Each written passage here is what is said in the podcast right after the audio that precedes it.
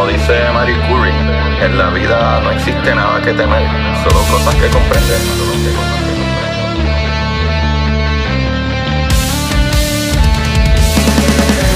Recuerden correr y buscar la manera de aprender que más le divierta.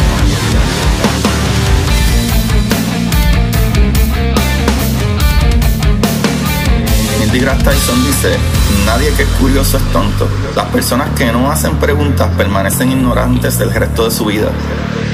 Y para ustedes, esto es curiosidad científica.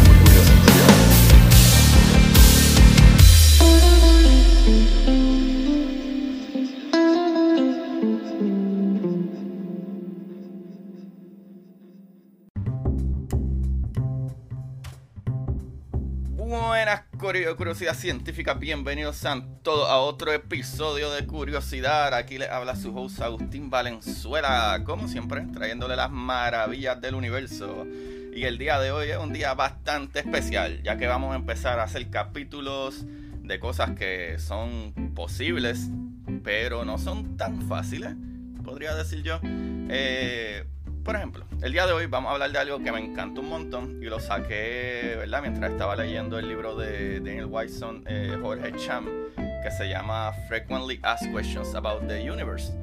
Y en este libro tienen un episodio que habla de cómo podemos viajar o por qué no hemos ido a otros planetas, ¿verdad? Si tuviéramos que salir de este planeta, ¿verdad?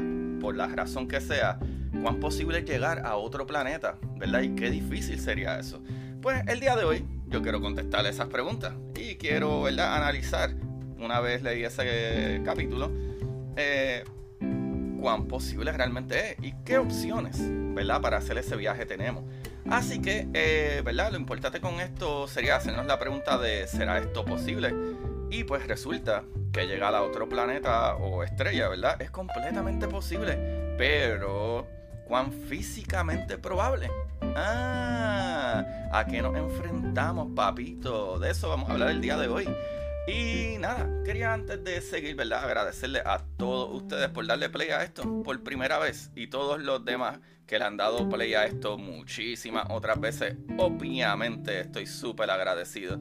Así que gracias, gracias por venir y toda la gente nueva, yo sé muy bien que se los van a disfrutar. Bueno, Corillo, eh, vamos allá. Para que tengan una idea mejor, primero debemos de pensar en hacia dónde debemos ir, ya que si llegamos a un planeta que queda casi a 4 años luz, o sea, yendo a la velocidad de la luz nos tomará 4 años, y no es habitable, uy, uy, uy, papá, gran problema. O sea que tendríamos que estudiar muy bien la atmósfera de estos planetas para ver si tienen gases, ¿verdad?, que reflejan vida.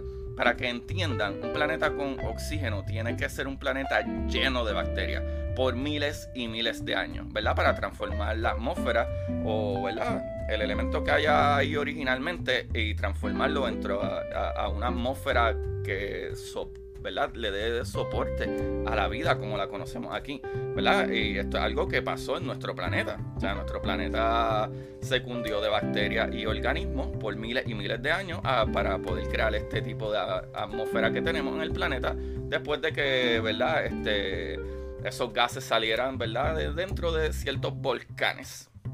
Pero se necesitaba la vida de bacterias para, ¿verdad? Eh, crear ese tipo de material, o sea, oxígeno, para poder sobrevivir. So, hoy en día, Corio, nosotros tenemos la capacidad de observar esto con suficiente precisión para colmo. Por ejemplo, nosotros vemos, ¿verdad? Los exoplanetas pasar frente a su estrella y cuando la luz atraviesa esa atmósfera, podemos, ver co- eh, podemos ver, me trabé ahí, cómo, ¿verdad? Esa atmósfera cambia y ver cosas que, ¿verdad? Como las corrientes de aire y temperatura y cositas así.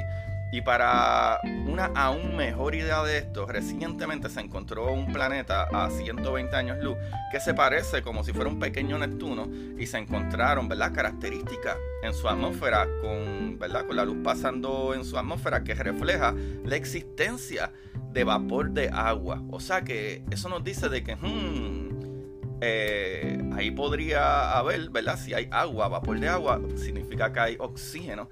O sea que significa, ¿verdad? Que probablemente se pueda dar la vida ahí. Así que digamos que encontramos el planeta estable, ¿verdad? O habitable, que tiene los gases y atmósferas que se encuentran en una zona Goldilocks Zone también, pues no solo que tenga los gases y la, y la, ¿verdad? la atmósfera necesaria, también es que tiene que estar en un punto donde ni el calor ni el frío nos va a matar, ¿sabes? O sea, la distancia perfecta entre su estrella y el planeta, ¿verdad? Como pasa con nosotros, que estamos a distancia perfecta del Sol.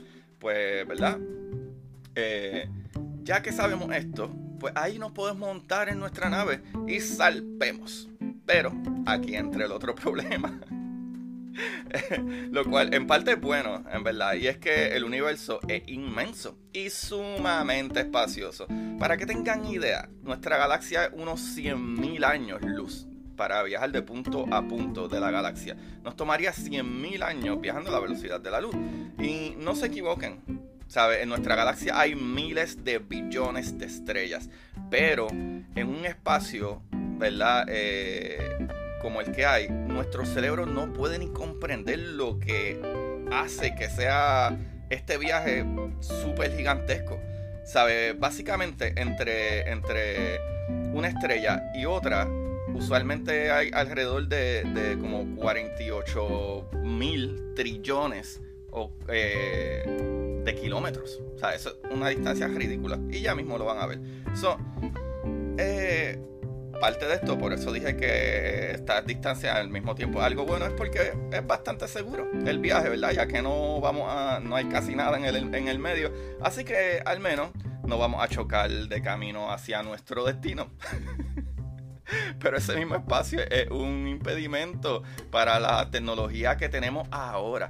Para que sepan, Corillo, la nave más rápida que los humanos hemos tenido viaja a unas 40.000 kilómetros. O sea, unos 40.000 kilómetros por hora.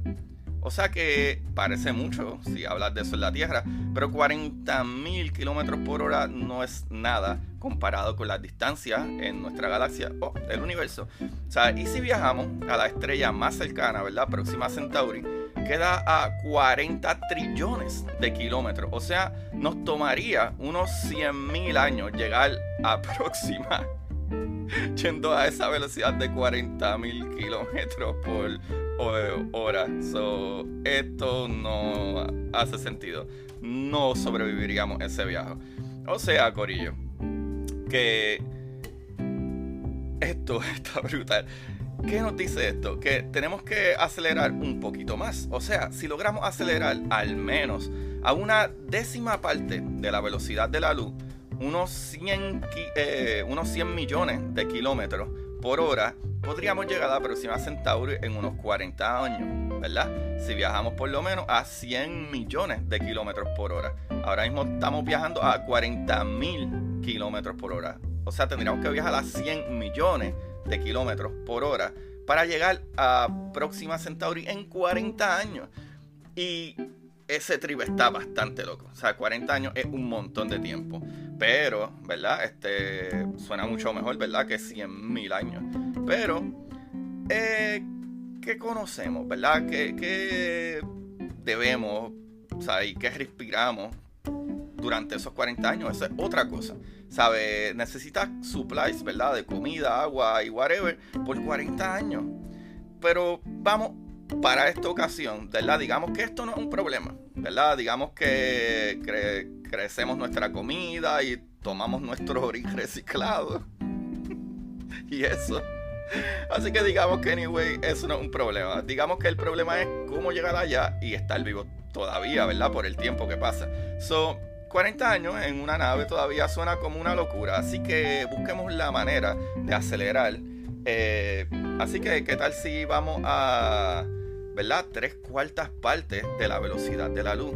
Ah, yendo a tres cuartas partes de la velocidad de la luz. En este punto, los efectos de la relatividad comienzan a ser notables, lo cual eso es súper bueno. O sea que para ti, ¿verdad? Eh, viajando a esta velocidad, o sea, tres cuartas partes de la velocidad de la luz, el tiempo pasa diferente o básicamente no pasa para ti.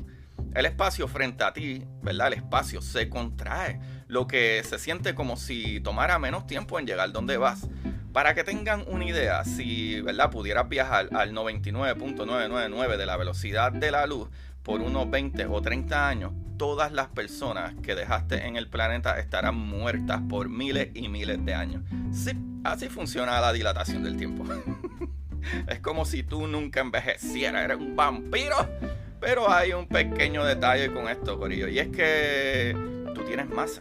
Y todo lo que tiene masa, incluyendo partículas subatómicas, no pueden viajar a la velocidad de la luz si tienen masa pero sí cerca. Ah, ahora esos son partículas, lo cual tú tienes trillones de ellas. O sea, necesitas mucha, pero mucha energía para moverte a la mitad, maybe, de la velocidad de la luz. Pues vamos a ver qué opciones tenemos. Así que comencemos con lo que se utiliza ahora, que es, ¿verdad? Quemar combustible de cohete. Esto sería la peor opción, porque el combustible pesa lo que haría que necesitarías más combustible para mover el peso de ese combustible y así aún más combustible para mover el peso que mueve el combustible. o sea, más peso y menos eficiente. Sé lo que nos aleja más de la velocidad de la luz. revolú, ¿eh? Pero les aseguro que llegaremos, ¿verdad? Eh, a algún lado con este capítulo, ya verán. Así que hay otros medios más eficientes ¿verdad? Eh, de soltar energía. Aquí entra la fuerza nuclear. Y esto es mucho más eficiente en soltar energía, ya que suelta la energía dentro del átomo, no solo la energía que une los átomos. Cuando hablo de energía nuclear, no hablo de poner un reactor nuclear en tu nave, hablo de realmente poner bombas nucleares en la parte de atrás de tu nave. Aunque esto parece loco, es algo que los científicos han mirado a ver si funciona. Socorillo, así funcionaría esto. Eh, eh, es, ricoso, pero esta es la manera más eficiente de usar la energía nuclear. De acuerdo a la física, si tu nave espacial es tres cuartas partes hechas de bombas nucleares y las explotas una a una, esto te puede acelerar en el espacio a 10% de la velocidad de la luz. Esto suena loco, pero es algo que se considera realmente por lo físico. Pero el problema principal con esto es que hay un tratado internacional que prohíbe utilizar eh, armas nucleares en el espacio y necesitaría un número ridículo de bombas nucleares para mover una nave ¿verdad? que tenga un buen tamaño. En palabras de arroz y habichuela, necesitas unas 200 veces el número de bombas nucleares que existen en el planeta ahora mismo. Así que cambiemos a algo más práctico, como los motores ¿verdad? de iones. Corillo. Eh, básicamente sería mucho más limpio que ¿verdad? navegar las ondas de una explosión, pero ¿cómo funcionan los iones? Básicamente es como disparar una bala, o sea, la fuerza, energía de escape de la bala empuja la pistola. Pues un motor de iones no podrá, ¿verdad?, despegar de, ¿verdad?, una nave de la Tierra, ya que las partículas son súper pequeñas y el empuje no es mucho. Pero si ya está en el espacio, ¿verdad? Con el tiempo puedes llegar a acelerar a altas velocidades, ya que no hay nada que te detenga, ¿verdad? Que cause fricción en el espacio. Pero las partículas son muy pequeñas, lo cual necesita muchas disparándose al mismo tiempo. Y con esto acelerada, ¿verdad? Eh, eh, acelerar cada vez más durante un tiempo. Pero eventualmente la velocidad puede aumentar lo suficiente para cortar los años de viaje. Ahora, la parte mala de esto es que necesitas la energía eléctrica para crear los iones. O sea, o necesitas un reactor de fusión, lo cual pesa mucho, o paneles solares gigantes, lo cual añade mucha masa y corta la eficiencia. Así que brinquemos nuevamente, ¿verdad? Este, a otra forma. La antimateria. Sí, esto es real, muchachones. La antimateria existe y es exactamente como funciona nuestra materia. Pero las cargas eléctricas de las partículas están opuestas. Por ejemplo, si el electrón es de carga negativa, un electrón, ¿verdad? De antimateria que se llama positrón sería de carga positiva. Y así con todas las partículas, ¿verdad? ¿Y por qué utilizar antimateria? Uf, gran pregunta, chavales. Como si fuera ciencia ficción. Cuando la antimateria toca la materia, se destruyen una con otra. Pero ¿qué pasa? Hay leyes que seguir, como la conservación de energía. Así que, aunque las partículas se destruyan, esa energía sale, salen fotones de energía. Y ahí está el truco, papá. Utilizar la energía que sale de la colisión, ¿verdad? O la unión de materia antimateria, porque no se pueden tocar, porque explotan. Y Corillo, algo que a mí me vuela la cabeza sobre eh, cuánta energía libera esta, esta unión de partículas antipartículas una vez se tocan y se destruyen y sueltan e-, esa energía. Escuchen este ejemplo. Si tú tienes una pasa, ¿verdad? una pasa, ¿verdad? O una uvita seca de materia y una pasa de antimateria, o sea, dos pasas, dos uvas secas, una de materia y una de antimateria, y logras que se unan, esta energía, o sea, la energía que suelta es más grande que una explosión nuclear. Así de energético es la explosión, ¿verdad? La cantidad de energía que suelta algo tan pequeño como una pasa si toca otro, ¿verdad? O, otra cantidad de materia, antimateria de ese tamaño. Eso es súper eficiente en cuestión de energía. O sea, literalmente una explosión. Les dije que esto estaba brutal, Corilla. Pero, como todo, existen unos pequeños detalles. Y es que es súper difícil mantener la antimateria aguantada. Creo que lo mejor que hemos logrado con Magneto es aguantar unas cuantas partículas por unos 20 minutos. O sea, nosotros creamos antimateria todo el tiempo. Pero es súper difícil eh, sostenerla, aguantarla. Porque si toca materia de nosotros, o sea, todo lo que tenemos en nuestro planeta ahora mismo, hecho de materia, o sea que a la que esta antimateria toca la materia regular, se deshace, se destruye. Eso es súper difícil. Lo último que yo había leído era que creo que habíamos hace unos años atrás, ¿verdad? Aguantado unas cuantas partículas como por 20 minutos, ¿verdad? Utilizando magneto. Pero, ¿verdad? No sé si hemos logrado algo mejor, así que escríbanme si encuentran algo nuevo. Pero el problema es que la que, ¿verdad? La que toca la materia regular, pues, ¡pum! Goodbye, chavalitos. Así que con esto se podría hacer algo similar, pero atrapando pequeños hoyos negros. Ajá, ya vieron esa manera de yo pasar de un tema a otro.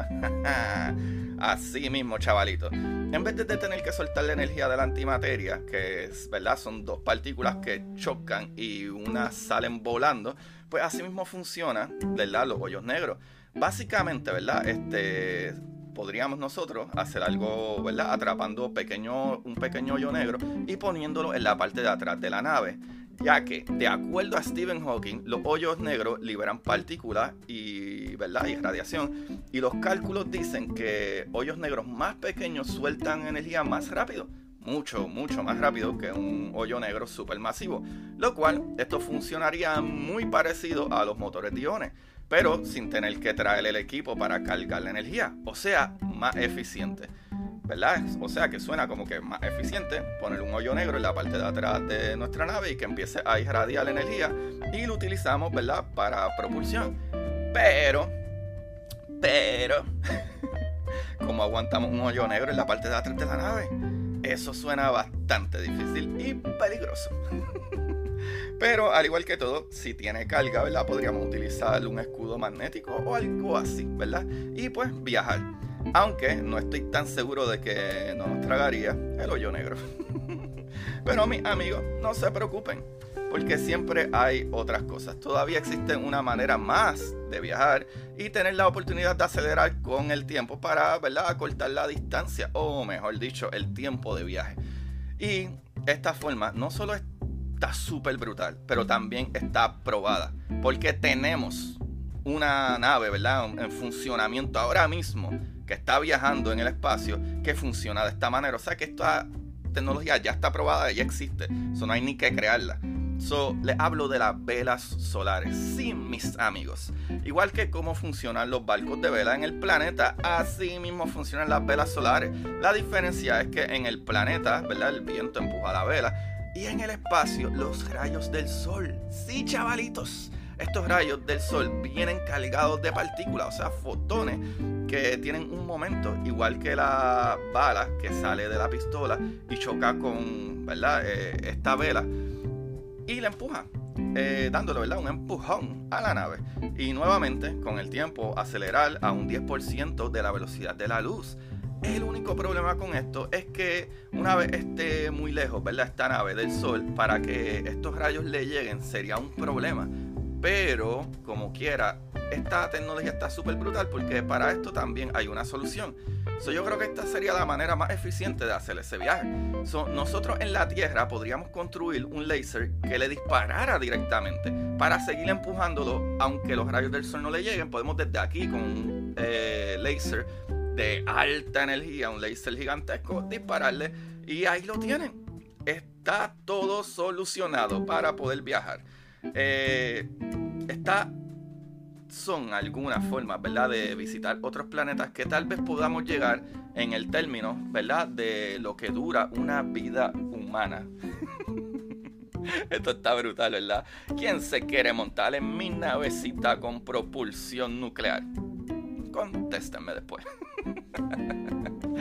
no parece muy buena idea al momento.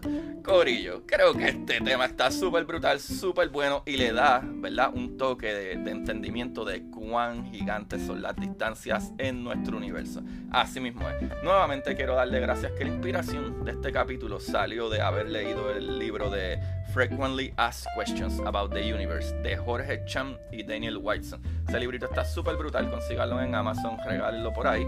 Y también otro librito está súper brutal para que regalen y entiendan todas estas cositas de manera básica. Y literalmente niños desde los 5 años, 4 años, 5 o 6 años pueden leerlo. Es mi libro que está en español, ¿verdad? Que se llama Curiosidad Científica el universo en arroz con habichuela. El universo en arroz con habichuela. Búsquenlo en Amazon o me escriben directamente a mí, a mi página, Curiosidad Científica Podcast, en Instagram, Curiosidad Científica en Twitter. Pero ahí mismo, en Curiosidad Científica Podcast, eh, ¿verdad? En mi página hay un link de Linktree y tiene todos los links donde van directamente a comprar los libros. También, para aquellos que les gusta la diversión y son mayores de edad, está mi libro de La Exploradora Titán. Es una aventura súper brutal, ¿verdad? Espacial de ciencia ficción, donde hay alien y hay muchas teorías científicas muy brutales añadidas con eso. O sea que es un libro de ciencia ficción súper basado en ciencia real. So, eso le da ese toque de realismo y al mismo tiempo un concepto brutal de mucha acción, muchos monstruos, muchas cosas, naves, explosiones. está muy bueno, está muy bueno. Ya saben, busquen ahí eh, Curiosidad Científica del Universo en Arroz con Habichuela y La Exploradora Titán, el primer libro de la saga. Me voy ahí. Corillo, también pueden apoyarnos, ¿verdad? En el link aquí abajo en la descripción desde 99 centavos al mes y todas esas cositas maravillosas que nos pueden ayudar. Para todo lo demás, existe Mastercard. Qué porquería, ustedes. 2022 y sigue haciendo esos chistes monga. Corillo, los quiero un montón. Gracias nuevamente. Recuérdense en apoyarnos comprando mis libritos y compartiendo estos capítulos. Se los agradezco un montón. Y a todos aquellos que le dieron play por primera vez, gracias, gracias. Y todos los que le siguen dando play, muchísimas más gracias. Así que ahí lo tienen, Corillo. Gracias, gracias. Cuídense y hasta la próxima. Recuerden buscar la manera de aprender que más le divierta. Chequeamos. Bye, bye